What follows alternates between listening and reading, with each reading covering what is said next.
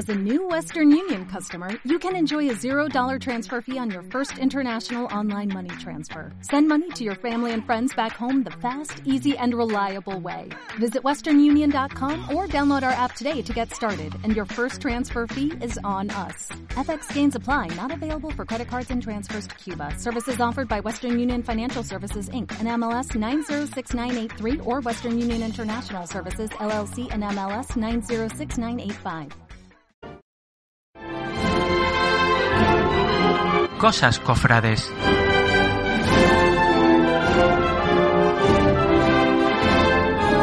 Un verano diferente en tu radio de siempre.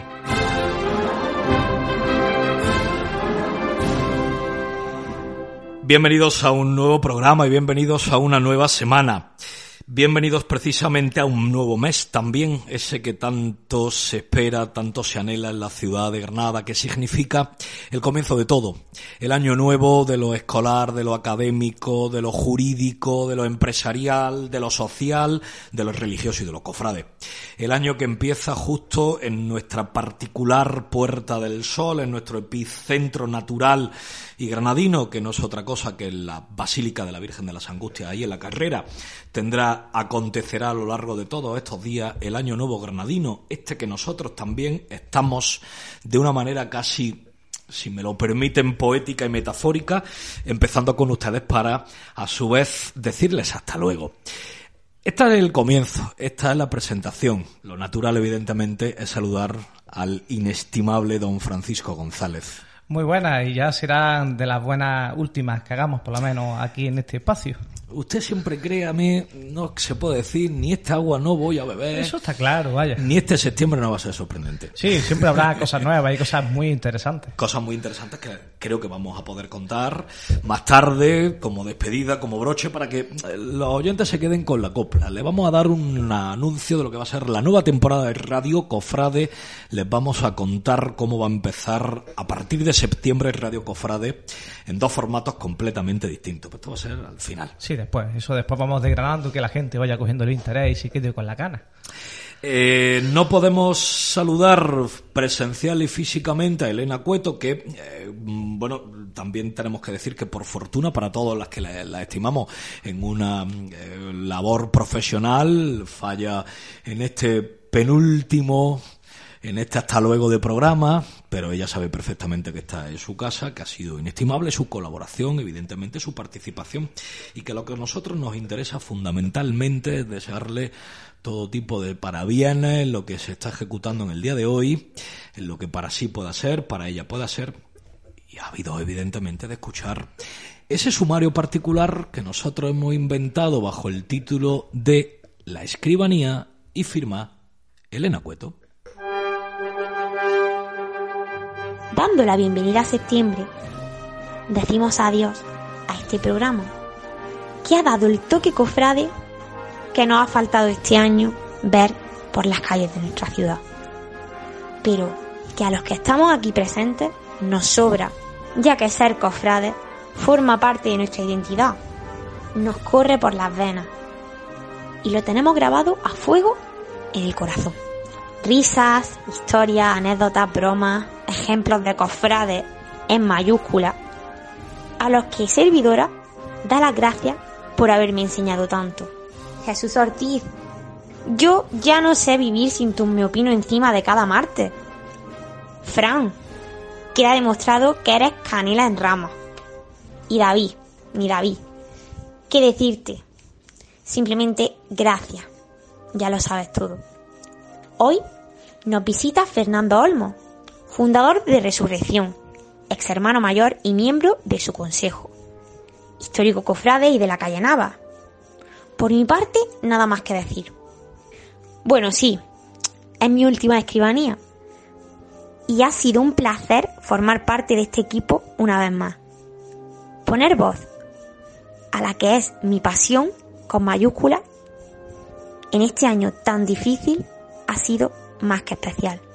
Sin más, os envío un abrazo a cada uno de los que estáis ahí detrás, a todos los oyentes. Espero que nos veamos muy muy pronto en esos sitios que tanto nos gustan estoy segura 100% de que esos momentos llegarán.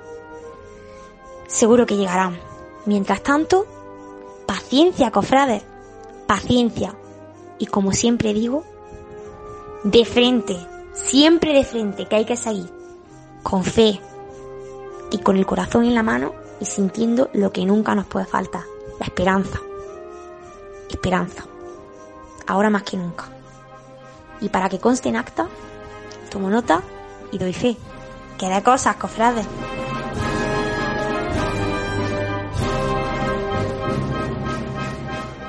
Siempre llevas razón en todo lo que dices, siempre llevas razón en todas sus signaciones y ahora lo que nos toca evidentemente es presentarles a quien nos acompaña, Francisco González Oya, en esta mesa, esta mesa rectangular de los estudios de Radio Cofrade. Volvemos a, tener, volvemos a tener a un grande de la Semana Santa, a uno de los que escribió con letras de oro lo que hoy día tenemos.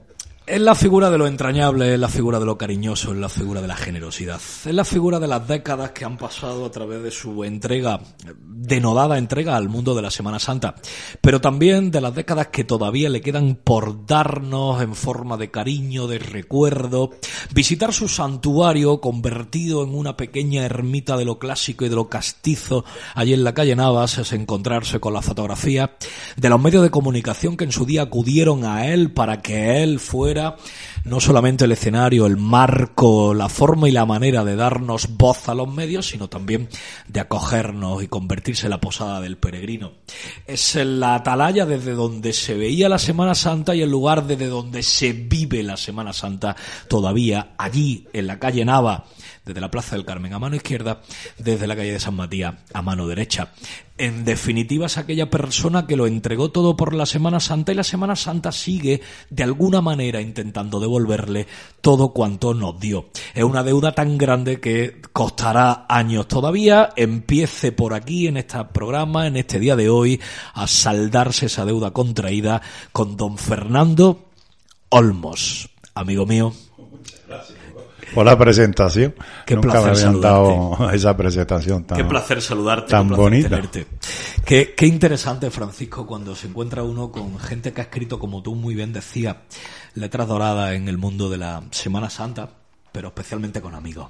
Hombre, él, él tiene con su casa siempre los amigos siempre que están. Eh, ha conseguido de que todavía sea ese refugio de toda esa gente antigua, de toda esa gente que levantó la Semana Santa en aquellos años tan difíciles. Dices Y bien lo de antiguo porque tú todavía vas allí mucho. Yo suelo ir por allí. y Claro. Normalmente te suelo encontrar también. Quiere decir que efectivamente vamos los antiguos, no queda otra. Sí, sí. pero, pero sí que es verdad que es muy bonito ver a todos esos personajes que, que fueron y que son todavía, gracias a Dios que los tenemos, verlos en su casa, verlos en su terraza, eh, ves cómo te saludan y, y ves cómo te cuentan esas historias que no dejan de ser pues las típicas historias que te dejan con la boca abierta, porque son cosas que, que a día de hoy pues es, es difícil ver ese- esos casos y ya con los medios que tenemos pues cada vez se ve más como como que es mucho más complicado a día de hoy, pero en aquellos tiempos hablábamos de que hacer mandadería, ¿verdad? claro, Y qué importante lugares como la de la familia Olmos, que cuando levanta la persiana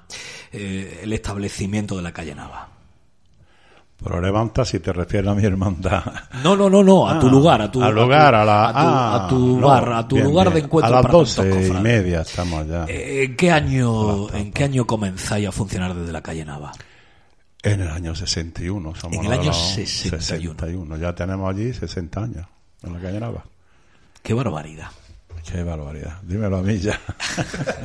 Desde el año Con la edad 1961 que el bar. El Río, que ha sido ese nombre propio, Bar Fernando, la casa de Fernando, para todos los que los últimos 30 años pues, pues, pues, hemos encontrado allí un lugar de, de- de apacible, de encuentro y demás. Qué interesante es el rincón que siempre me ha fascinado.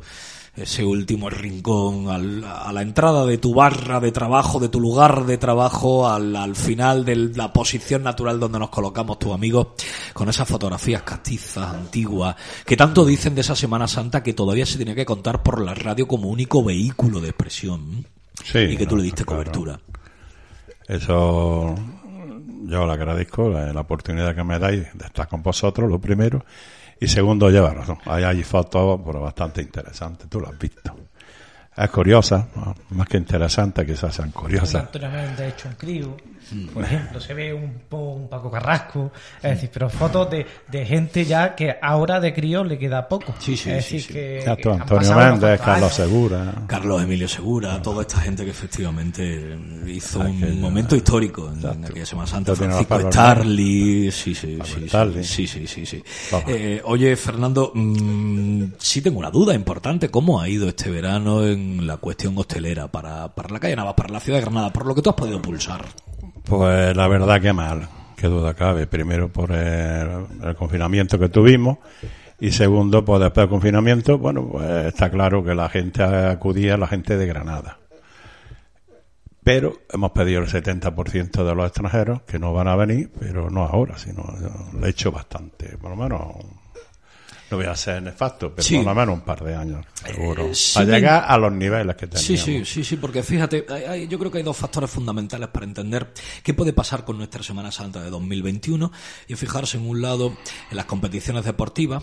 Ahí hay un- algo fundamental. Cuando un club se atreve a perder 200 millones de euros, que no le puede pasar a una hermandad pequeñita y discreta del sur de España. Otro, evidentemente, el mundo de la hostelería, tan arraigado en la conciencia y el colectivo social del sur de España. ¿Cómo afrontas el otoño que se nos antoja inminente? Pues eh, yo, yo pienso sinceramente que el otoño va a ser bastante duro. Porque, claro, hay que contar con mesas en la, en la calle, contamos con mesas, contamos con mucha gente que ha venido de, de fuera, porque, claro, el turismo que hay nacional está claro. Y a partir de ahí, pues, metió en septiembre, pues los niños a la escuela, que no se sabe todavía si van a más, si van a menos, que también, este, es, es todo, la verdad que estamos un poco viéndolas venir día a día, porque no se sabe absolutamente nada. Luz hay, pero el túnel es largo. Pero la luz se ve oscura de vez en cuando, porque cuando, como dice el refrán, cuando veas la barba del vecino cortar, Sí. pues las tuyas remojar. Sí, sí, sí, sí. Ya hemos visto unos carnavales suspendidos y ya empezamos a ser temerosos de que ya la gente, lo, lo pre- el preámbulo de la Semana Santa es el carnaval, y un carnaval con, con la panza de, de millones, lo que genera. ¿Cómo lo han suspendido? Sin, mira- sin. Hombre, claro, sin miramiento alguno. Mm. Es decir, ya viendo que ellos no han mirado en eso, en eso, en lo que genera, en lo que puede dar, a mí la verdad yo temo seriamente por la Semana Santa ya. ¿eh? De todas maneras, quiero no quiero ser pesado con este tema, pero sí quiero recordar que el 2 de abril, festividad de San Francisco de Paula, desde estos mismos micrófonos eh, confinados, desde estos mismos micrófonos confinados, eh, nosotros ya advertíamos de todo esto cara a la Semana Santa de 2021, casi con un año de antelación. Se producirá el Domingo de Ramos el 28 de marzo del 21. Con casi un año entero de antelación en Radio Cofrade y en Quinto Evangelio contamos eh, con médicos, con profesionales de todo esto que efectivamente peligraba. Era algo que nos vamos haciendo el cuerpo, evidentemente. Hay una cuestión fundamental que tú contabas la semana pasada, Francisco, que no era otra que eh, algunos hermanos mayores de otras ciudades se estaban dando cuenta que a lo mejor no había Semana Santa, ¿no? Sí, pero siempre volvemos a las mismas. Parece que somos o somos los grandes gurús, que puede ser eso, porque nadie quiere darse cuenta, o todo el mundo siempre tiene ese tipo de esperanza, que sí, que es bueno, pero dentro de la esperanza que ser realista. Y ahora mismo la situación pues no es, no es precisamente muy halagüeña. Yo confío en la Pero medicina. que en primavera cambie. Yo confío en la medicina, confío en la ciencia, pero me da la sensación que la Virgen de las Angustias, pero en 2021, va a inaugurar la religiosidad popular granadina. Esperemos. Porque antes no va a ser posible. Con todo, sí me interesa mucho ahondar en cuestiones fundamentales, Fernando. ¿Cómo llega Fernando Olmos a la Semana Santa, al mundo cofrade granadino? Uh, a los siete años, A los siete años. sí, saliendo de Monaguillo, la Santa Cena. Teniendo en cuenta que tienes 27, no hace tanto de esto. A mí Claro. no me cuadra la cuenta, a mí me alegría. decían que es del 61, ¿verdad? Ahora resulta que tiene... No me cuadra. No, no, No, Fernando no tiene cuadra, unos no cuadra. 27 años, no te engañe Vale, nadie. vale. no te Nadie, engañe nadie. nadie. Tengo ya mi edad No avanzada. nadie. A los 7 años es la Santa A Cena. las, a- sí, a los siete años pagábamos siete pesetas al año. Qué bueno. Estaba Sánchez Reina, de herma- Sí, bueno, sí. hermano mayor perpetuo Claro. prácticamente, Claro, ¿no? Porque claro. El hombre era así. Y entonces aquello fue... Bueno, con siete años pues que salían todas, porque mi madre no tenía nada más que, que lavar Sí, eh, sí. los domingos de Ramos, el lunes santo, martes santo, miércoles santo, porque le ponía una jarta de hábitos allí Y mi madre decía, bueno, para ya, hijo. Era la colada nazarena. La ¿no? ya, y sobre todo algunos conceras que ya para qué Colada penitencial. Y la Eh, criatura mía decía, Esa era su particular Semana Santa, la mujer, ¿no? Ah. Eh, oye, el anterior programa, eh, hay una coincidencia que a mí me, me, me, me hace una gracia especial, un amor especial. El anterior programa teníamos a José Luis eh, Mariscal, eh, tu gran amigo, eh, que tanto habla de ti en el anterior programa. Además, eh, él también empieza en el Realejo, ¿no? Pareciera que el Realejo efectivamente ha capitaneado de alguna manera la Semana Santa de, esta ciudad. Sí, los barrios más antiguos, está claro. Y sobre todo, bueno, ahí el, el Albaicín. Para mí el Realejo y el Albaicín son los dos punteros. Sin embargo, es curioso ha salido todo. tu raíz, eh, donde haces crecer y fecundar el árbol, no es en otro lado que en el Zaidín. Pero hay una historia muy interesante de cómo llegáis a la conclusión que Granada necesita a la imagen de Cristo triunfante y resucitado en nuestra Semana Santa. Bueno, yo venía de la borriquilla. Entonces digo, bueno, pues si esto sale de la borriquilla, pues habrá que darle otro toque, ¿no? Para que salga, eh, que resucite, porque claro, tantos crucificados, tantas caídas y tantas historias de esa manera, digo, ah, yo a mí me yo quiero Pero de la, de Fernando, posiblemente Sí. de la época cuando todavía no tiraban ni por el arco de Elvira. No estaba la bien de la paz. Por el arco de Rivera, bueno, sí, por el arco de Rivera Sí, sí sí, tira- tiramos. siempre ha tirado por ahí, Siempre. Siempre. tanto a la ida como a la vuelta. Siempre. Eh, a la ida seguro. No. A la ida sí. A la huerta no. Porque a la huerta subíamos por la Gran Vía para arriba y nos metíamos directamente por calle Elvira y ya Mm. Sí, nos sí. íbamos a San Andrés directamente. Sí, sí, pero por la, por la, la ida seguro, seguro. sí, sí, seguro, seguro. Fue, bueno, la- la- la- evidentemente, si se entraba a Jerusalén, se tenía que entrar por una puerta, ¿no? Y qué mejor puerta que una que tiene mil años. Y ¿no? dábamos la huerta y nos volvíamos otra vez a meter en la calle Elvira Mm. para ir para tribuna, en el- porque estaba en la Plaza del Carmen. Ahora ya, ahora han cambiado. Allí gestionas una enorme eh, amistad con gente como Joaquín Melgar, como, como Antonio, Antonio Medina. con Antonio Medina, Piña. Piña y sus burriquitos que nos llevaba. Claro, claro, claro. Son, son años muy intensos. Sí. eh, porque, claro, de la Santa Cena a la borriquita se llega de alguna manera, ¿no? Eh, bueno, pasando por muchas, porque yo, aparte de la Santa Cena, que fue mi hermandad primera, eh, bueno, pues estuve en la humildad, eh, estuve con, en el Huerto de los Olivos. Y bueno, eh, espérate, que me he quedado Vamos, la sangre del Realejo no te la puede quitar nadie. No, no, no. eh, El Huerto de los Olivos, la Santa Cena, este, la humildad y, y en otra más también estuvo, pero no me acuerdo ahora. El Sí. Rosario. Sí, sí. Y porque nos cambiábamos la, la insignia del cinturón. Era la época de los, de los hábitos esos re- Reversibles. reversibles. claro. Los más jóvenes estarán la diciendo, ¿cómo? ¿eh? ¿Cómo? Te daban el fajín y te lo cambiaba, te ponías. Claro, por ejemplo, la cena que fue la madre de la hermandad Escolapia, Claro. la Santa Cena, eh, bueno, pues era muy fácil, la túnica era doble. De una forma se salía, se daba la vuelta y ya la vuelta y salía, ¿no? ¿no? Aquello es que era muy gracioso. Estamos hablando de años muy difíciles. Estamos buscando, hombre, años en los que no había ni patela.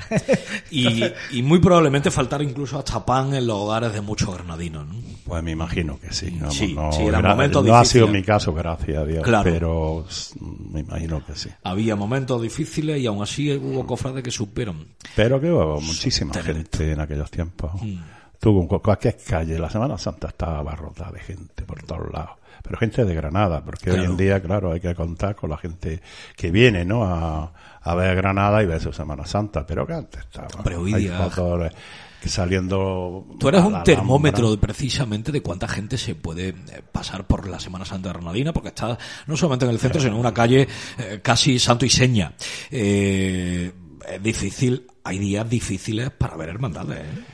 Había- Yo a un Jueves Santo le temo más que a una declaración de la renta. ¿eh? Aquello es que, bueno, la calle Nava es que era un- una calle cof- cofrade, cofrade, cofrade. Tú te cuentas, yo me acordaré de los diamantes mismos con Pepito y luego con, con José Luis Macías, que estaba de- fue hermano mayor de la de, de Huerto de, De Olivo. Aquello era Los todo el y la cañilla. todo el santo día. Mm. De Semana Santa. Y es que era Semana Santa, Semana Santa, Semana Santa. Además, era espectacular, ¿no? Estar allí en mi bar y escuchar eh, los tambores, el meneo de, la, de los palios, nada más que, pero a, principio de la calle. Bueno, de verdad, que, no, es, no, no, es, no, es coña. Y pasarte a 70 centímetros de tu puerta todas las hermandades. Todas, y da agua, es decir, agua más que pipo. ¿Sabes? Porque toda la gente venía con sus capillas, sus cosas. Pero es que veía, decía, ahí vienen navajas con la aurora. Había, porque es que no había momentos, así es que se veía. Hoy en día ya eso se ha perdido, pero que antes la calle Nava es que sabía perfectamente cuando pasaba Paco Carrasco. Sabía Paco Carrasco con la amargura de poner ahí viene Paco Carrasco, era impresionante. Yo recuerdo el año 2002 la mano tan interesante que nos echas a la gente de la esperanza yo formo parte de esa cuadrilla de costalero cuando nos sorprende una lluvia mm, repentina y constante precisamente en la puerta de tu casa en el año 2002 y el palio de la esperanza tiene que ser atendido. La periodistía es muy hábil, pero tú también pones de tu parte, evidentemente, para que se pueda regresar a Santana con la mayor celeridad posible. Al final, la Granada de verdad, pues somos los que somos y nos conocemos. Sí, no, eso no, no, no hay más. Acabado ese, ese periodo que estábamos hablando en la borriquita, donde eh, fomentáis, donde sois fecundo, una de las primeras imágenes que nos viene fuera de la escuela granadina, como la Virgen de la Paz, donde se empiezan a gestionar eh, patrimonio como por ejemplo el antiguo paso del Señor con esa regambre nazarí que tenía, donde vais gestionando una cofradía en un barrio que está tan necesitado también de hermandad, ¿verdad? Sí, pero aquello era es que aquello éramos todos hermanos. Es mm. que la verdad, la palabra hermano, antes eh, se cogía de otra forma. Hoy en día es hermano porque paga una cota, porque te ves, te toma dos cubatas y eso. Antes no, antes era hermano porque es que te tiraba eh, pues 365 días de año, del año, te tiraba y la borriquilla lo mismo. Allí yo no he visto más gente allí trabajar, que bueno, se trabajaba, ¿no? Porque aquello ya tú, los pavos se montaban rápidamente, simplemente cuando llegaba Antonio Medina, pues todo el mundo cogíamos el martillo, hacíamos tim, pom, pom, pom, pom, pom, ¿Me entiendes? A veces para que no nos dijera nada, porque nos echaba una boca terrible. Es que esos hermanos mayores hoy en día no existen. Por eso te lo digo todo, ¿no? Aquello era un arte bueno, los chistes de guay, vamos, bueno, Antonio Medina era más, más temible como hermano mayor que como presidente, ¿no? Sí, bueno, una cosa. Antonio Medina que se le temía como una vara verde. Yo lo recuerdo con un cariño especial, además, como una eh, persona muy eh, cariñosa, muy, afectuosa. ¿Eh? Sí. sí, sí, sí, Antonio Medina fue por lo menos. Y luego allí pues se trabajaba mucho en los pasos. Lo que pasa es que yo no. Había gente, pero como no se veía tampoco tanto. había mucho interés. Luego económicamente pues la gente no estaba como ahora a lo mejor, ¿no? Entonces estaba un poquito y, más en la calle Elvira, que no es decir, nunca ha sido una calle muy, con perdón, pero no hacía muy... no, no, no, muy de dinero, ¿no? no, no, pero ya, no, ya no lo era en época nazarina. Ya, por eso de gente humilde. Y yo estuve allí, pues tuve la suerte de ver la salida la Bien de la Paz por primera vez, claro, biológicamente. Claro y salió una semana antes para hacer la prueba y salía por el arco, no por el arco de Elvira, sino por el arco de la iglesia. De la iglesia de San Andrés. Después fue restaurado y gracias a Dios. Y aquello, pues a ver si sale, a ver si no sale, pero es una emoción que eso se lleva en el cuerpo y, con eso se, me quedo. Claro, de alguna manera, la, gente de la paz, hija tuya también, aunque sea eh, emocional, devocionalmente hablando, claro, me imagino que eh, ahí va también tu cariño cuando la ves pasar, ¿verdad? Y luego que, que, aquello era, ya te digo, aquello era un primor de los primores, la bien de la paz muy, muy guapa. De Dube de Luque, pero era muy bonita. entonces, pues, aquello cuando salió por primera vez, pues aquello era llorar, llorar, llorar. Bueno, de mantillas, nosotros contábamos las mantillas, porque había un picaero con la, con la Virgen de la Alhambra, increíble. A ver quién llevaba más mantillas, sí, la burriquilla o la Virgen de la Alhambra. Y muchos años... Se ya se había pactado aquel acto simbólico de nuestra Semana Santa, que la primera mm, recibía la llamada de la Alhambra y luego le devolvían las llaves aquellas a la Alhambra o todavía no? No, todavía no, en aquellos tiempos no. Eso se pactó a posteriori, más adelante. Es curioso, porque no sabemos cómo nace. Pues eso nace de una conversación de Antonio Medina y del hermano mayor de la Alhambra, que no sé si era Olivares, quiero... Antonio Olivares, padre. Padre que yo quiero recordar. Paz descanse ya. Sí, sí, sí, sí. Eh, de- luego su hijo fue hermano mayor también de la Alhambra, Y evidentemente. entonces, pues bueno, pues fue eso y después vine yo a, a- fastidiar el tema porque ya de no era la última, coño, la última soy yo. Pero bueno, ellos siguieron con su tema, a mí nunca me ha importado en Es que claro, date cuenta, eh, he querido correr mucho, querido pasar por la vida cofrade intensa, dilatada, larga, fecunda de Fernando Olmos, saltándome varios episodios e irme directamente a- al barrio del Zaidín, a los Vergeles, a la iglesia parroquial de San Miguel Arcángel, porque ahí se produce un algo muy necesario. La Semana Santa de Granada no tiene hermandades que celebren el sentido absoluto de nuestra fe, la resurrección de Cristo. Y es ahí donde aparece en escena Fernando con otros fundadores. Sí, yo fundé la hermandad y, con Antonio Caspa y después se retiró. No sé sus motivos tendrían, ya, ya no entro. Pero el barrio se volcó. El barrio se volcó, empezó a entrar mucha gente y aunque, bueno, pues no íbamos muy bien preparados, vamos a ser sinceros, ¿no? Porque a mí me pilló con 27 años, fui el hermano mayor más joven de la Semana Santa. En aquellos tiempos yo no sé si había otro más joven. Me imagino que sí, porque Escalero Luis Ignacio Fernández. Aragón Sánchez creo que estaba por ahí por ahí contigo en su momento en el despojado, pero bueno, no es lo mismo ser hermano mayor en el año 80 y poco.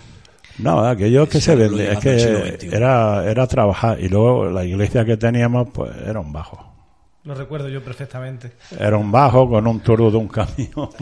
La calle vecinas- Lirios. Que no dejaba. Sí, ¿qué? las vecinas de esa calle, recuerdo yo que había, como, había mucho cariño. Sí, ese tema de- aquello, del bueno, aquello preparaban, preparaban unos cardos que, va, unos cardos de, porque allí pasaba un frío que tremendo, que era, porque había Semana Santa que, que ni te cuento de Sí, frío. Bueno, pero va- me- vamos a explicarle porque mucha gente seguramente no sabrá que bueno que esa hermandad, claro, no tenía acceso de salida, no, No, había no, puerta, no había se- nada. se Lo que mon- tenía era un callejón, Sí, sí. justamente a la espalda. Y se montaba en el callejón. El pasaje Lirios, quiero recordar. Pasaje Lirio, Mm. que ahora eh, tuvimos la suerte de que el ayuntamiento nos otorgó, y ahora pasaje Lirio, ahora es Santa María del Triunfo.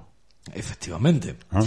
Pusieron una placa allí, Sí, sí. Que era conmemorativa. una parroquia eh, establecida en unos bajos Sí. de un edificio de la parte del crecimiento moderno de la ciudad de Granada. Allí se crea la hermandad, muy bien atendida y muy bien recibida la, la petición por la autoridad competente, por los párrocos del momento. Eso fue lo fundamental, David. Lo fundamental fue porque yo no sabía, porque yo tenía mi idea, ya yo tenía una ilusión tremenda. Eso no, eso no hay quien me lo quite. Y esa ilusión pues se transformó en que estaba la pastilla Zaidí, yo tengo ganas, no sé qué, no sé cuánto. Hablé con el compadre, que el compadre quería poner unos ponchos en vez de unos capillas. Pues bueno, las cosas del compadre. Sí, sí, sí, Y además lleva, lleva razón, yo digo, no se la quito, pero digo, pues, compadre, unos ponchos, coño. Esa es una cosa. En fin. Y entonces tú... Es absolutamente genial. Pero siempre el compadre está Sí. en todos los, en todos los jales de los años 80. Sí, con los siempre ponchos. ha estado el compadre metido. Ha sido un elemento. Había un cuarto de siglo donde Ha sido un si la Semana Santa nace de su cabeza, eh, de su portentosa cabeza, Antonio Ramírez hubiera hecho una Semana Santa distinta. Distinta totalmente. No sé si para bueno o para malo, pero distinta desde luego. Pero entonces, eh, José Pedro, Sí. En la Que entonces sería hermano mayor de la Hermandad de la Aurora o por lo Eh, menos estaba muy vinculado ya. estaba- No, no era hermano Todavía no mayor. lo era, ¿verdad? No, no, no, no. No era hermano mayor de la Aurora. Y estaba, bueno, José Pedro siempre ha estado Sí. con la Aurora, siempre ha estado allí eh, ayudando, metiéndose, da igual, estaba pertenece a la Junta de Gobierno, etcétera. Pero no, no era hermano mayor. Es que estoy dando la vuelta, ¿no? Me acuerdo quién era el hermano mayor en aquel entonces. Además, fue padrino Alfonso. Era Alfonso. Alfonso, que era maestro de escuela. Sí. Y vecino y, mío. Y vecino tuyo, Y ¿no? vecino mío. Muy buena gente. Y con él- y entonces, bueno, dice, mira, ve a, habla con Guillermo Ruiz, que vivía en, precisamente en pasaje Lirio. Lirios. Y vivía enfrente. Digo, eh, y habla que es el alcalde, dice, ese es el alcalde de- del barrio. ¿Me entiendes? Y habla con el moniato, le llamaban el moniato, que era muy chico, muy gordo. Pero más buena persona. Una persona excelente. Excelente, eso era, era como si fuera mi padre. Lo recuerdo igual. Y entonces hablé con él y digo, mira, yo tengo la idea, te digo, pues vamos a hablar. Y entonces fui a hablar con José Antonio Ortega, que en paz descanse, y entonces fue el que me habló, yo- luego a posteriori hablando con él, dice, bueno, yo veía un chaval joven con esa ilusión tan grande, yo cómo le podía decir que no, yo no entendía mucho de Semana Santa, eso hablando el cura conmigo a posteriori, después ya a los años. Pero sí es cierto de que vi mucha ilusión, entonces digo, bueno, yo no, esto no voy a quitar la ilusión esta. Dice, pero que esto es un bajo, ya estuvo donde, pero bueno, pues mira del bajo donde ¿Por qué esa parroquia? Porque fuimos a, a ver a Don Juan, el de, de la, entrada a la seguridad, sí, de la iglesia del Ángel Custodio. Sí. Y entonces Don Juan, pues bueno, eh, eh, eh, yo no quiero Semana Santa, que no sé qué, que no sé cuánto, en fin, que, que nada, que no quería. Claro, vosotros buscabais Una el parroquia barrio más o menos. O, o- o una parroquia libre. Nosotros queríamos el barrio. Ajá. Sí, porque yo vivo, me- eh, bueno, nací y me he criado allí, en el Paseo San Sebastián. Sí. Y entonces, pues yo quería ese parro, vamos, que quería esa zona. Y conocíais evidentemente cuántos vecinos lo componían y que, y que, y que seguro iban a apostar por vuestra idea, claro. Era, era algo seguro, evidentemente, irse al barrio. Sí, no, no, y de, hecho fue así, vamos, Claro. que yo eh, recuerdo con muchísimo cariño y con muchas penalidades, porque vuelvo a repetir, aquello, bueno, tú imagínate cuando empezaba a llover debajo de un tordo, de un camión, que nos dejaba un vecino de allí que tenía un camión, y dice, anda, vamos a echar el tordo. Tordo con más mierda, que no veas cuando empezaba a caer para abajo, pues no te, no te comento. Y el ángel recién pintado cuando vino por el primer año, aquello. Pero va a caerle agua y recién pintado a huevo que tú de eso sabes, Francis.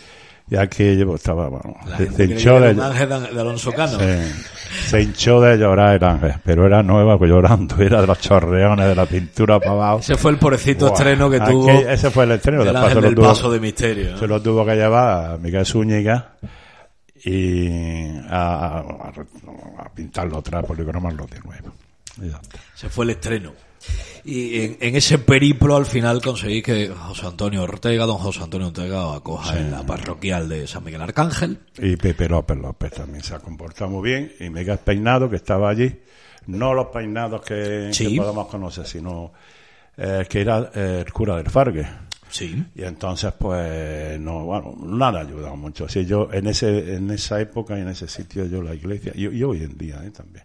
También don, mucho. Juan tiene una Juan, forma extraordinaria Sí, de, sí. de entender el mundo y de entender sobre todo la pastoral, el ministerio de Cristo, es una persona muy Nosotros y entrañable. Antonio, un, un cura que fue Antonio, que después fue, se fue allí al camino bajo de Guato. Don José Antonio, Don que José actualmente Antonio. el párroco de Inmaculada Niña. de la Inmaculada Niña. Bueno, ese fue Algo, alguien, nosotros, mm, no, maravilloso. no hay palabras para describirlo. Estuvo en la, en, allí en la calle Elvira, en la iglesia de San Andrés, Sí, cierto. antes de la obra. Cierto. Y allí cierto. lió un tanga impresionante, ¿no? Porque aquello, ya estuvo la iglesia, no tenía a nadie, y montó aquello un tanga que estaba la iglesia llena. Es tener ganas. Sí, Sí. volvemos a las mismas. Siempre, siempre un párroco es tener ganas, tener ilusión, tener fuerza y saber empujar a, a su rebaño y, y darle ánimo. y Curas extraordinarios de todo tipo, de- de- en toda fórmula y descripción posible, como los que nos están nombrando.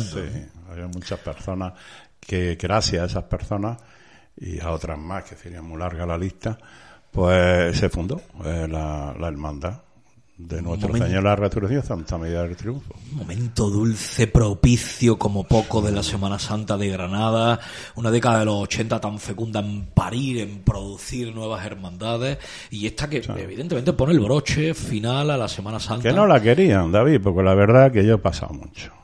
Para federarla fue horrible. Horrible.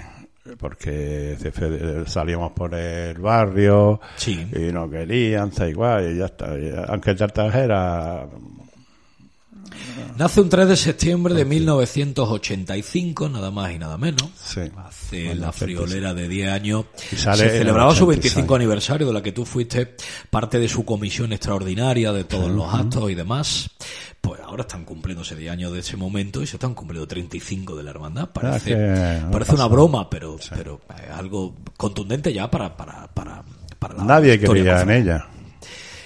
Cuando hace la primera estación, salida procesional la Virgen, que estamos hablando del 88-89, si no me falla la memoria, 86. lo sigue haciendo en el barrio. Sí, en el barrio, en el Y barrio. cuesta efectivamente llegar hasta Sí, la- bueno, no estaba la Virgen, estaba nada más que el Cristo, con una, bueno, un paso medianamente decente, pero un paso de madera, pero pobre.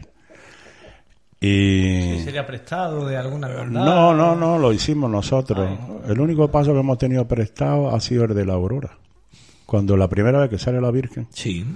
pues sale con el paso de la Aurora entero, menos los varales, Ajá.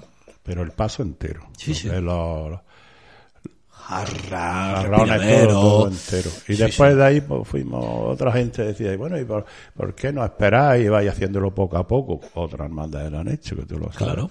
Pero nosotros, yo, si esta es una ilusión que tenemos. ¿Y el nombre de la vocación estaba claro siempre? ¿El nombre de la vocación de la Virgen? El nombre de la vocación, nuestro Señor de la Resurrección lo puso el, el sacerdote, Claro. nuestro conciliario. Porque, claro, eso decía, se pone, Cristo resucitado, nuestro Señor, nuestro Señor de la Resurrección, el poder de la resurrección. Mm. Y es- dice, eso es más bonito que el Cristo resucitado. La hermandad era evangélica, era pastoral. Quería decir cuál es la importancia de la resurrección, por eso Claro, que que naciera, Señor de la incluso que naciera un poco antes que la, la siguiente hermandad de, de resurrección que tiene la Sí, ciudad. pero fue al mismo tiempo. pero- pero Si bueno. eso yo lo reconozco. Lo que pasa queda que, aunque fuera por día, No, anterior. ellos, ellos son 10 días más. eh, No, lo aprobaron los estatutos 10 días. Los estatutos. 10 días antes que a nosotros, Y- pues más o menos. con todo esto, Pasa que Federación, pues, dijo que no, porque esto nosotros estábamos saliendo y ellos no habían salido siquiera. y con todo esto, efectivamente, vosotros lo que queríais es contar la necesidad de la resurrección para el pueblo cristiano y para la Semana Santa, para la ciudad de Granada. Sí, eso es muy bonito. Es que, eso no había. vocación. Es que, claro, se acababa todo en Santa María de Alhambra y se acabó. Y digo, pues esto no, no, no puede ser o no debe No tenía ser. sentido así. y ahora hay un sentido. Bueno, pues ya tenemos dos en vez de una, porque Granada es así de colleja. Sí, sí. En vez de un resucitado, pues dos. Ocho crucificados, en fin, bueno, igual, ya está, y dos hermandades de entierro, ¿no? Claro, también las tenemos, ¿no? Es peculiar hasta para eso. Sí, sí, desde luego que sí. Eh, sin embargo, yo creo que Francisco González te, te preguntaba con, con cierto interés y duda acerca de la vocación de la Virgen de Santa María del Triunfo. Eso fue mío. Eso lo fue mío. Contundente. Contundente. Eso fue Hombre, mío porque un hermano de la borriquita, un Santa alguien... María del Triunfo. Eso más granadino para mí, a mi parecer. Eh, No podía. Entonces ni iba a poner el avión de la paz, a la paz digo, el avión de, de- Es que hubo un nombre, pero ¿Barajaste y alguno más? no. Es que fue nada más que el avión del triunfo. Y la gente le pareció muy bonito el nombre, muy, castizo, granadino, muy muy, granadino, castizo. muy propio. Y ahí se quedó. Vamos, no, no, no, no, no se bajó. En el Cristo sí, hasta que ya el cura dijo, no, no, nuestro Señor de la Resurrección. Y tal se quedó. Pero con la Virgen no, la Virgen fue directamente eh, Santa María del Triunfo y así se ¿Y siempre la autoría siempre estaba clara? De, de quién iba a ser el autor de las imágenes? Mm, ah, bueno, bien del triunfo sí, estaba claro. Además, te voy a contar una cosa muy graciosa. Pero eh, la, el auto... No, yo cuando, cuando hago la hermandad me voy a Barbero, no me voy a Microtónica. Anda. Entonces, Barbero, además lo digo públicamente, pierde la oportunidad de ser el resucitado de, de, de Sardín Vergeles. Sí, El otro lo hace. sí, sí, Después me alegré. sí, sí. cada uno cada uno. ¿Sabes? Pero eh, pierde la oportunidad.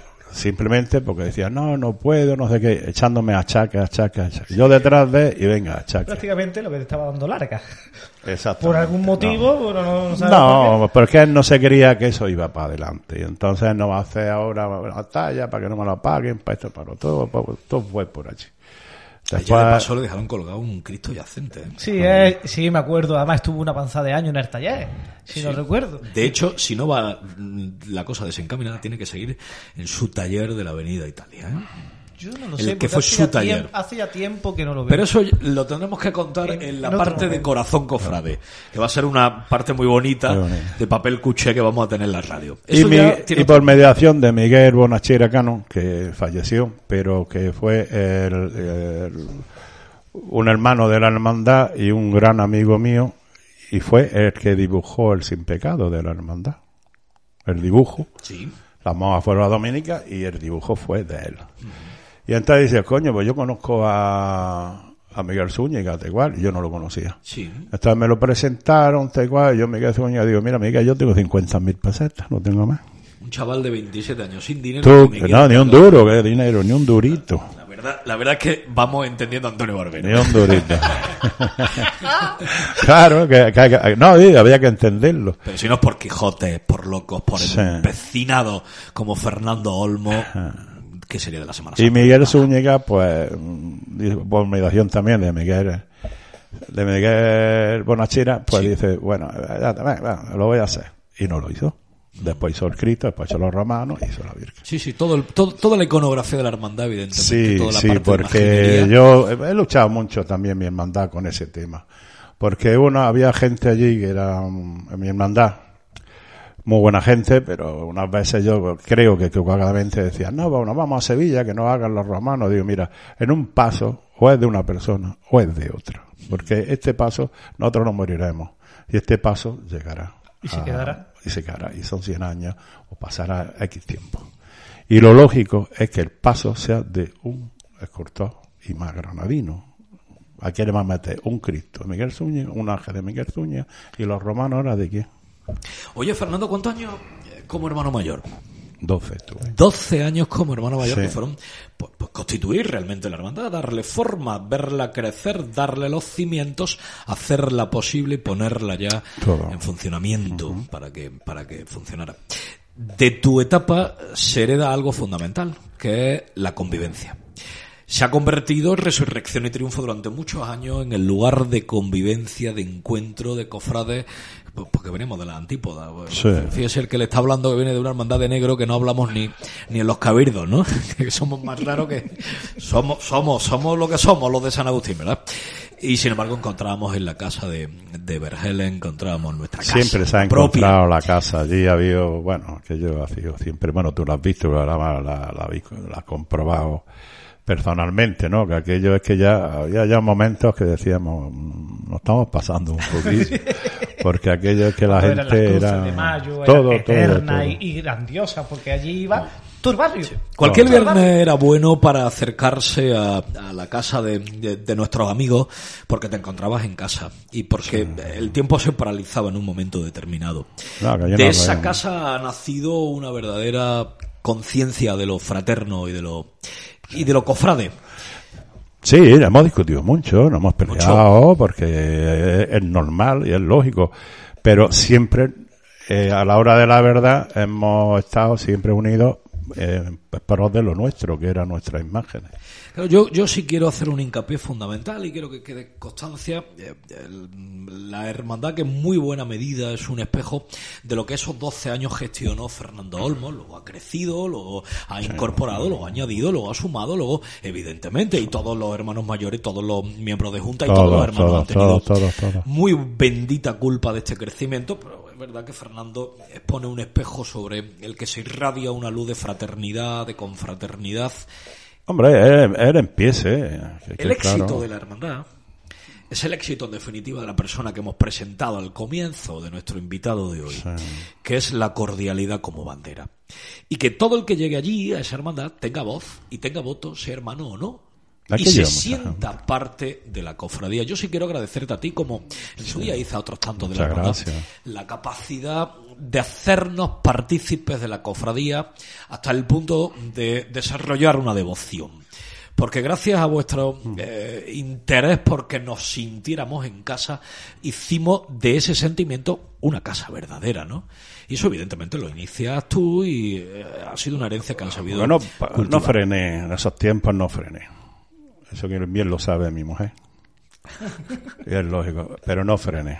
Eso es que aquello era eh, que si me fui en Fernando busca... Gormos Cofrade le ha dado una tela a las mujeres, primero a la madre y luego a la suya, vaya, Eh. vaya la que le ha Yo voy a arañar un poquito porque yo sé de algunas. Sí. Y yo voy a arañar, y por ejemplo, eh, la, la Virgen en concreto fue una, una talla que automáticamente la pedisteis vosotros por encargo, o cómo fue eso? No, eso fue distinto.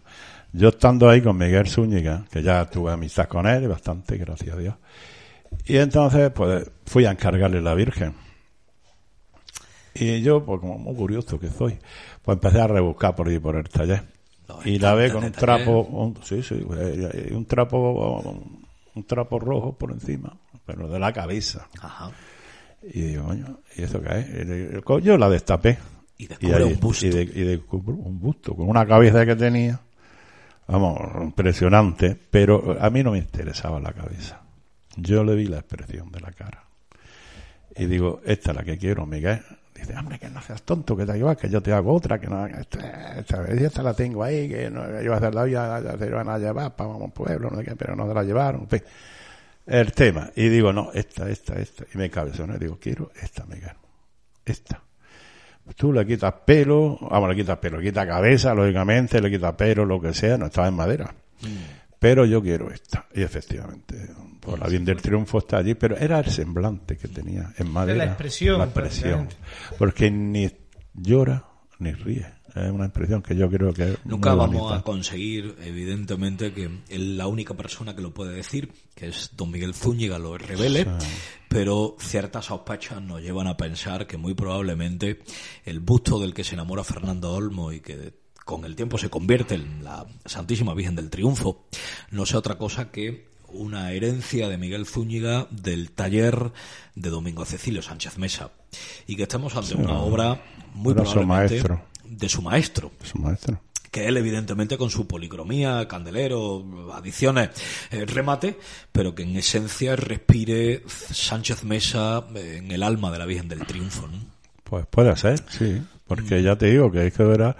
Y tenía una impresión, y con eso me quedé. No, no, además que no, eh, mira que se encabezó, no es, para que no, que yo te iba con una. No Hombre, lo que creo que tenemos claro los que estamos en esta mesa y muy probablemente todos los que nos oyen es que la mejor obra de Miguel Zúñiga, la Virgen del Triunfo, es con diferencia la obra de más calidad de Miguel. Hombre, de calidad, de cara y eso de belleza, sí. Presión, lo- Pero luego la, el Cristo que tenemos en el, el tablo el mayor, crucificado en el altar mayor de San Miguel Arcángel, yo creo que ahí que es tiene el vocación supremo. que se me acaba de olvidar y que fue testimonio también del aniversario hace 10 años presidiendo un Via Crucis extraordinario, claro, que organiza la hermandad por su aniversario, por su efeméride. Pero que yo creo que la- el sub, vamos, para mí, cada uno tiene su opinión, pero para mí, como ese Cristo, Miguel Sueña creo que ahí Que también tuvo ese Cristo, por lo que tengo oídas, también estaban dándole vueltas, porque aquí como no saben inventar y están Sí. siempre muy aburridos, Sí. pues ya estaban dándole vueltas a ver qué iban a hacer con el Cristo, si sacarlo del cementerio, de bajarlo. Bueno, pero eso fue- fueron historias de todos los antiguos hermanos mayores que tenían ganas de un entretenimiento y era una forma de darle Sí, sí. vida y de seguir otra Sí, vez es que- soñando, es que que volvían dice- al mismo. sí, por, por culpa de tres minutos no se convierte Fernando Olmo en fundador de una nueva cofradía El. Cristo de la ánima. Señor. Bueno, porque ahí estaba José Luis Sáez, que en paz descanse, estaba Antonio Medina, Manuel Rejón, estaba yo, es decir, que estábamos más muchos locos de la Semana había Santa. media federación, medio pleno de hermanos mayores. medio ¿no? pleno, bueno, eso no Pero hemos- volvíais a soñar en una cosa en conjunto, que era muy bonito. Sí, porque la idea era sacarlo de sacarlo de allí del cementerio, es que también es que la cosa estaba Sí, clara. teníais, que teníais vuestras cosas. tenía un poquillo así. A mí es que me han contado muchas cosas de Fernando y Sí. por eso siempre Y luego ya la muerte de José Luis a ella, no, es Ya que fue ella lo ya- que no, se, vino el hijo, me acuerdo yo, hombre, la idea de mi padre, no sé qué, tal y cual, digo, digo, hombre, pero es que eso hay que, es que montar un tinglado de eso era muy complicado.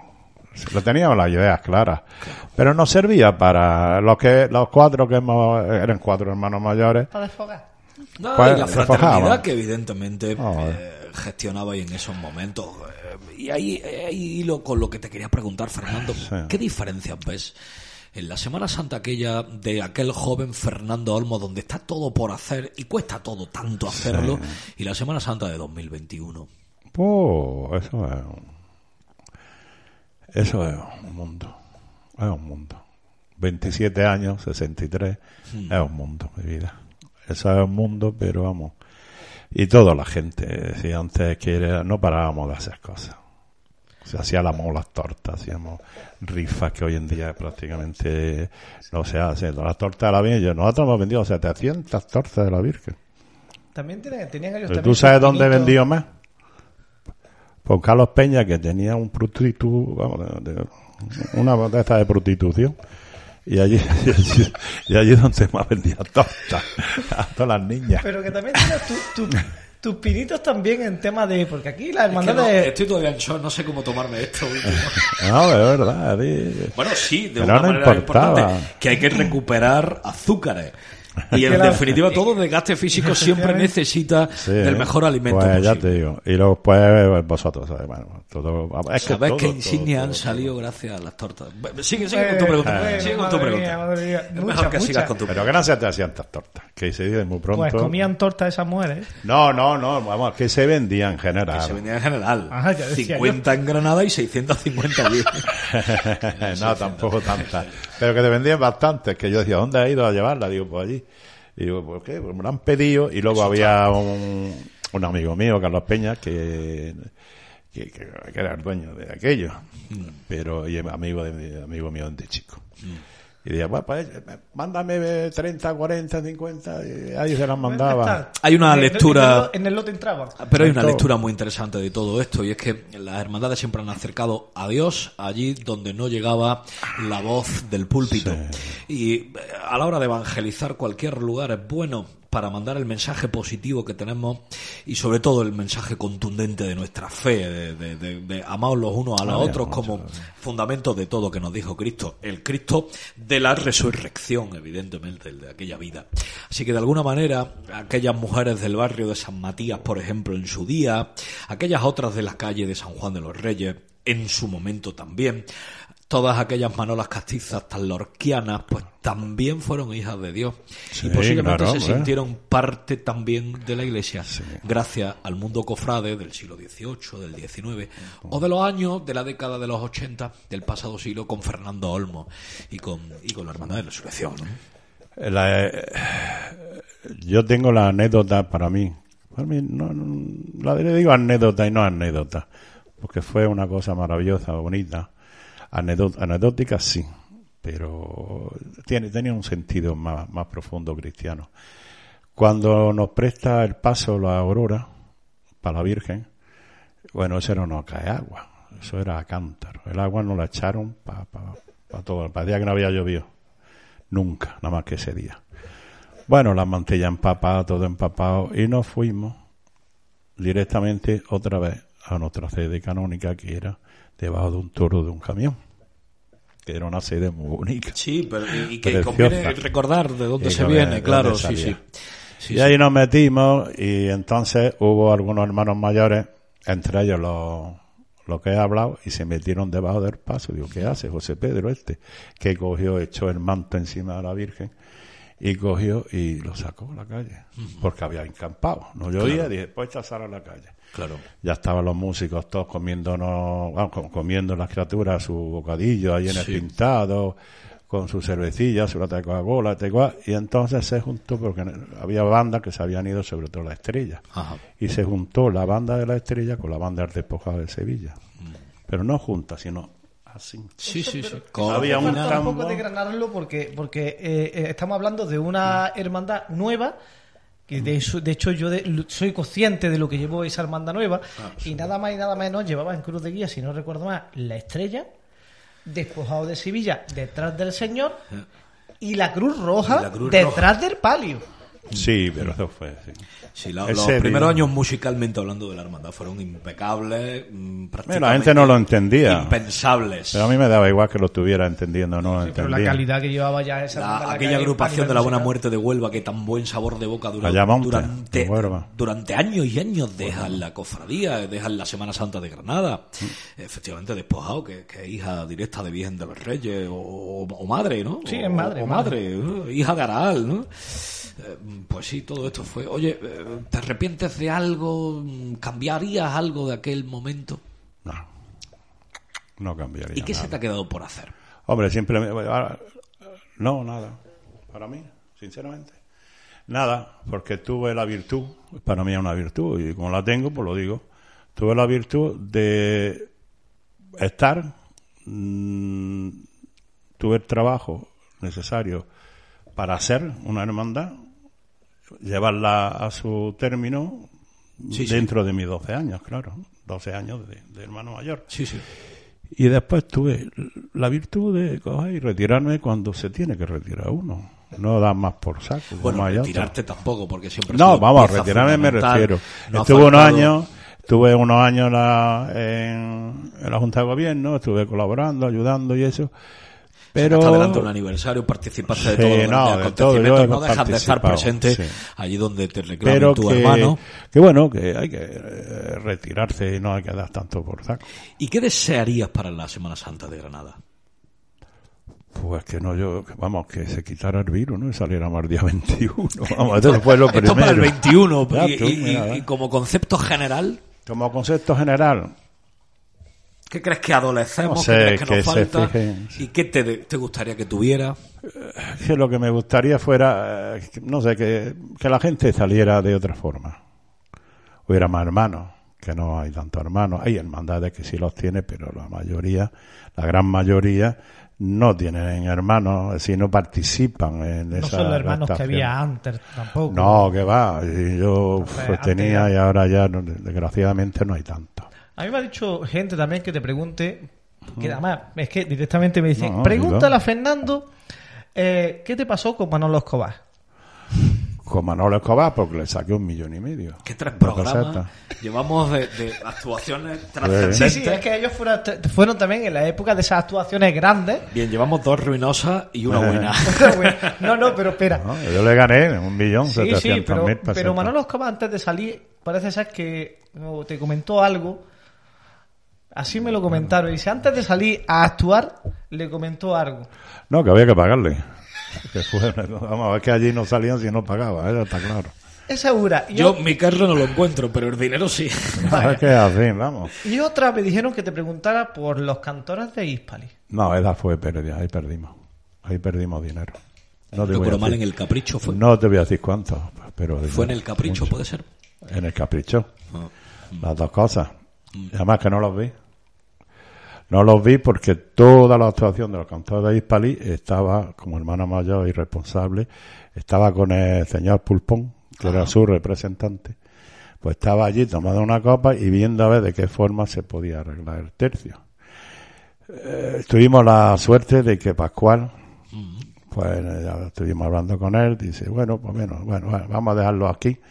Pero cada uno decía, pues nos vamos al juzgado. Yo, y yo decía, pues bueno, pues vámonos al juzgado. Pero ustedes, ¿cuántos son? El cantor de Hispali. Dice, nosotros somos cuatro, pero hay tres. A veces no pasa nada, cantamos igual. Si, digo, sí, y si traigo algo dinámico, ¿qué hago?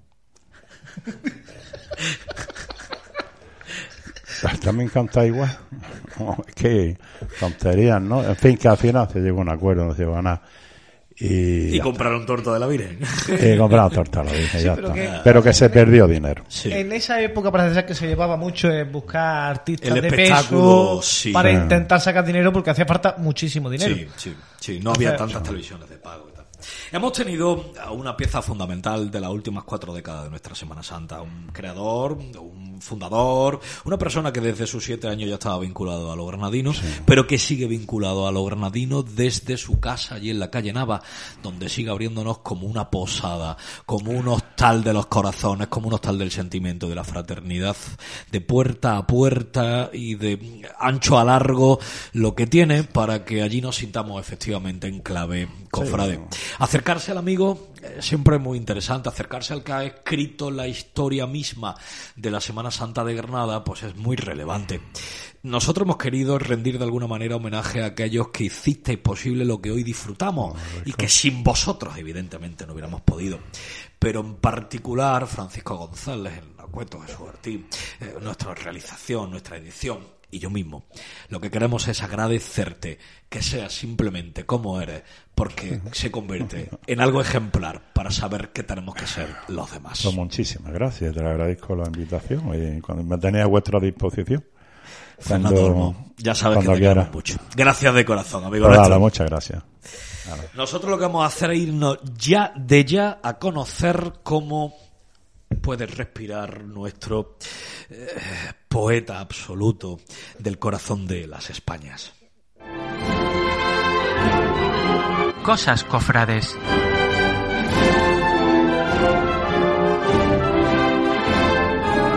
Un verano diferente en tu radio de siempre.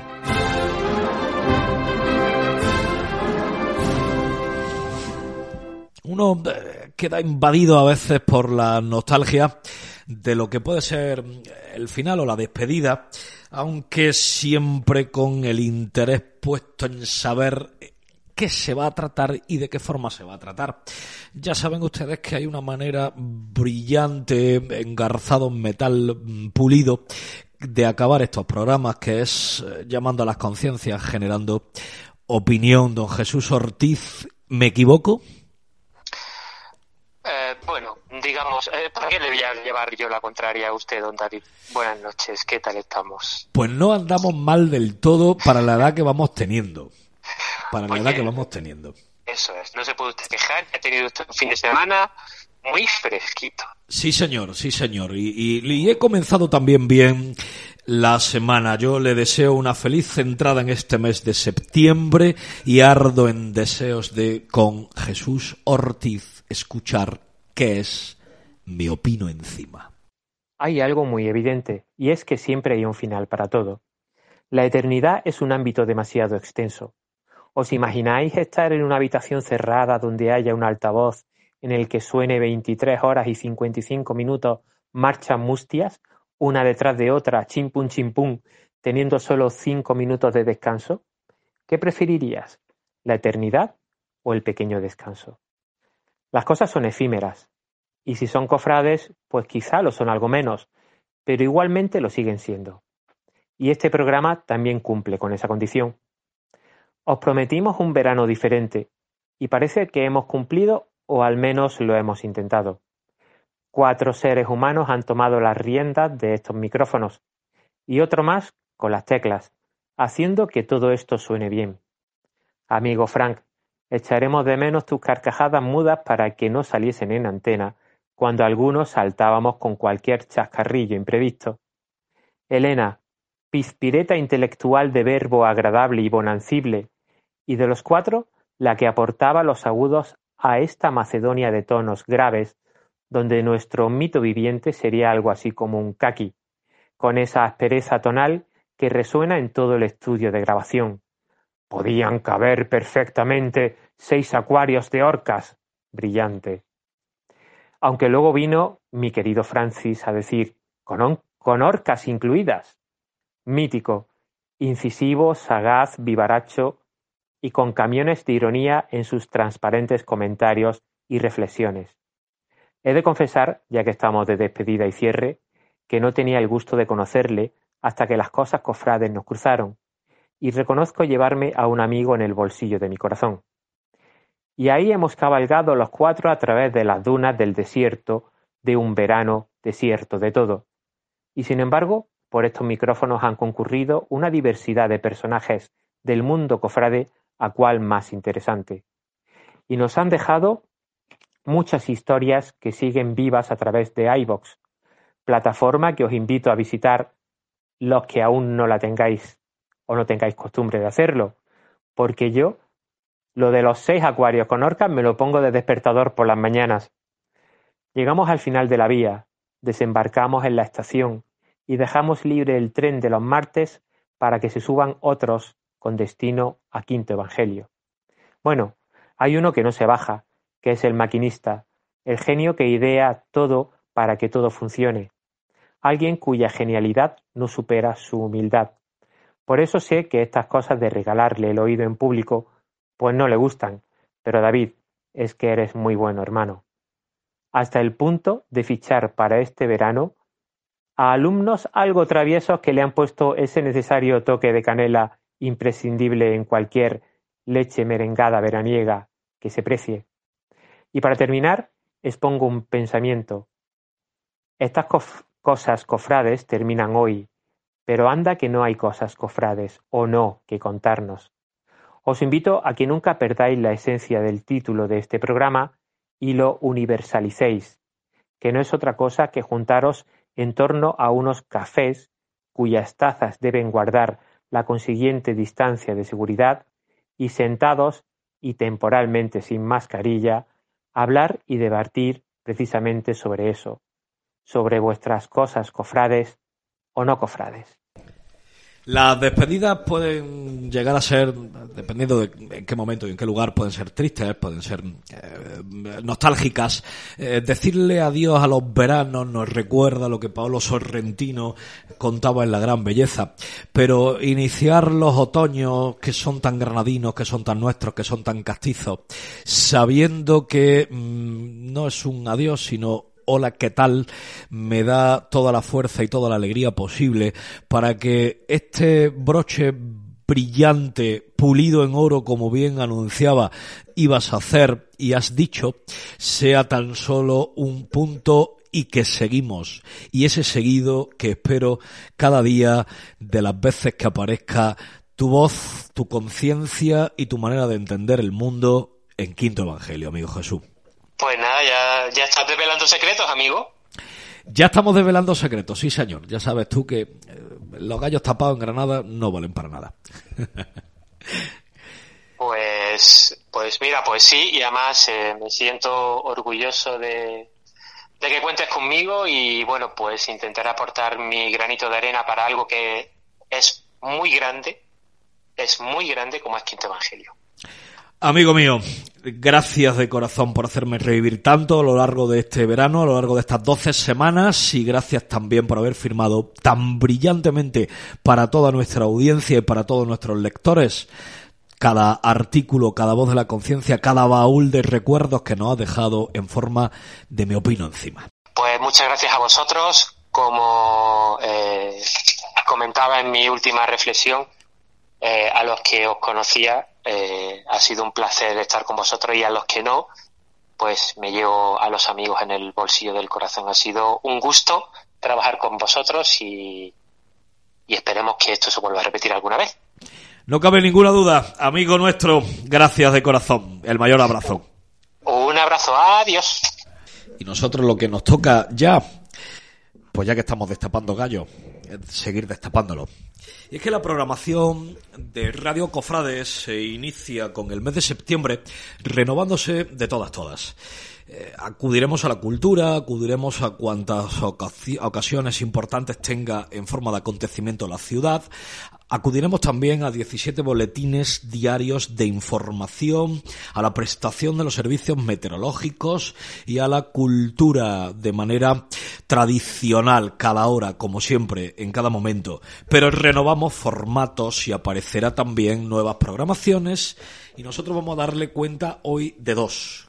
Tengo el inmenso placer de servir de paladín a uno de ellos al que cada lunes, si la programación así lo entiende eh, el jefe de contenidos de esta casa, tendrá lugar en forma de cuestionario musical, de archivo sonoro, bajo una titulación especial, La música para el Señor, y que tengo el placer inmenso de eh, saludar como director, ideólogo y guionista a Francisco González.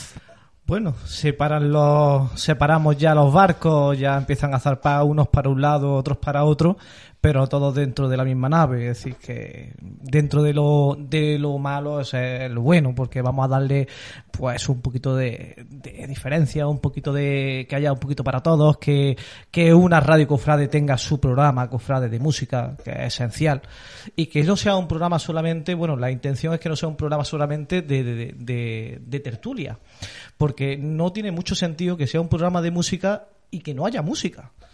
Entonces vamos a intentar pues, hacer algo pues, un poquito más abierto, un poquito más ameno, que tenga bastantes secciones. Suena muy bien, ¿eh? Bueno, se está intentando hacer algo que sea sobre todo eh, atractivo y que llame la atención. Suena muy alentador, me gusta. Hombre, vamos a ver cómo va aconteciendo todo, pero dentro sobre lo que va a haber, pues bueno, pues habrá sus noticias como siempre, eh, pero sí es verdad que se van a meter pues secciones nuevas como son una sección de estreno, eh, que pues hablaremos pues de estrenos de este año a nivel nacional, no tiene por qué ser solamente de Granada, eh, y al igual que también hay una, una sección de que se llamará el balcón de las bandas, el rincón del compositor, que hablamos de que simplemente van a ser los propios compositores quien nos detalle o quien nos desgrane esa obra. El cómo y el porqué de todo esto. Efectivamente. Eh, Pinta muy bien. La música para el Señor tienen ustedes que anotarla porque esto va a ser efectivamente el guion sonoro de Radio Cofrade para la temporada que iniciamos ya. Oh, vamos a ver cómo va saliendo todo. Yo creo que va a ser algo llamativo y sobre todo interesante. Te esperamos con mucha ganas y te deseamos todo lo mejor a partir de la semana que viene, que ya podrán oírlo en nuestro día habitual. Francisco González. Muchas gracias a vosotros. Siempre. Gracias de corazón por todo lo que has dado a lo largo de estas semanas y por haber construido el verano de Radio Cofrade a través de este programa y a través de tu trabajo. Sí, pero bueno, esto parece, parece como la típica despedida de verano azul. Sí. Sí, de, de todos esperando, todos aquí llorando, eh, Sí. bueno, queda uno para cada lado. Pero no os preocupéis, siempre, en todos los veranos siempre aparece un romance nuevo. Sí, Y ¿verdad? puede ser el mismo romance que se llame Cosas Cofrades, que vuelva otra vez con fuerza para darle gracia y darle ese toque eh, interesante en las horas de calor. Aunque nuestra amiga Elena diga que haga frío, pero bueno. Pero con brasero eso se Eso arregla. no hay problema. Eso se arregla. Sí, les quiero contar que a la par que hemos presentado ya la música para el Señor, empezará una nueva forma de entender Quinto Evangelio, el programa con el que se inició la programación de Radio Cofrade de esta casa, el programa con el que se originó la eh, edición natural de esta casa, viene completamente renovado, cambiado y absolutamente dispuesto a triplicar, han oído bien, la capacidad de contenidos culturales y a duplicar los contenidos granadinos que hasta el momento les estamos ofreciendo.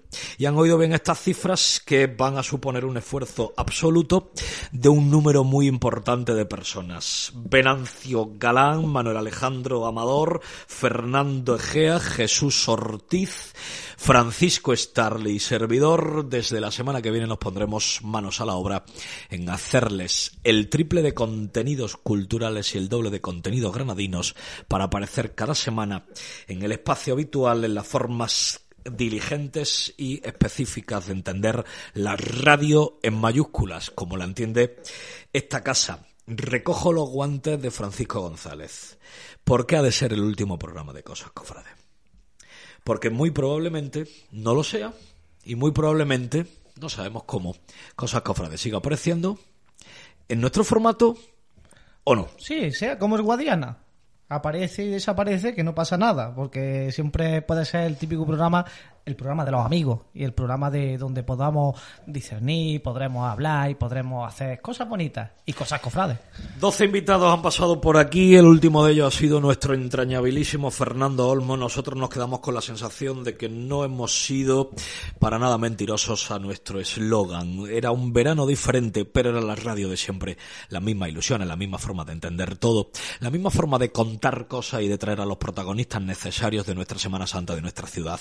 Estamos muy agradecidos, no esperábamos la acogida, no esperábamos que si la difusión necesaria y en pañales hubieran sido tan generosos para con nosotros. Les vamos a pedir que no olviden el dial, la radio digital, las formas de conectar con nosotros a través de las redes sociales, la forma de entender el mundo de la cultura, de lo granadino, de Dios y de la Semana Santa a través de Radio Cofrade.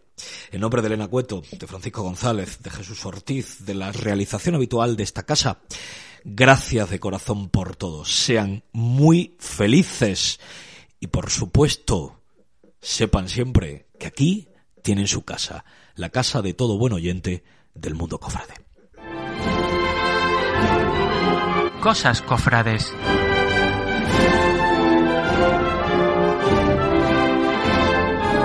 Un verano diferente en tu radio de siempre.